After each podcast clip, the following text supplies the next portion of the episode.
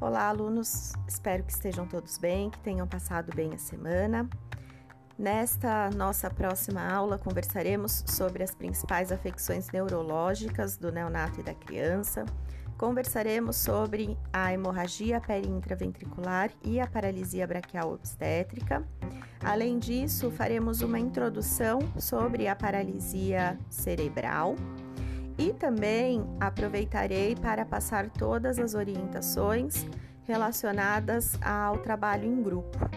Então, a partir dessa semana, o desafio semanal de vocês será realizado em grupo e é, durante a aula serão passadas todas as orientações de cada atividade, tá? As orientações gerais da primeira atividade e como que será a conclusão desse trabalho maior, né, ao final do nosso semestre.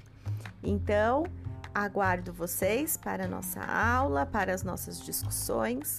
Obrigada e até a próxima aula.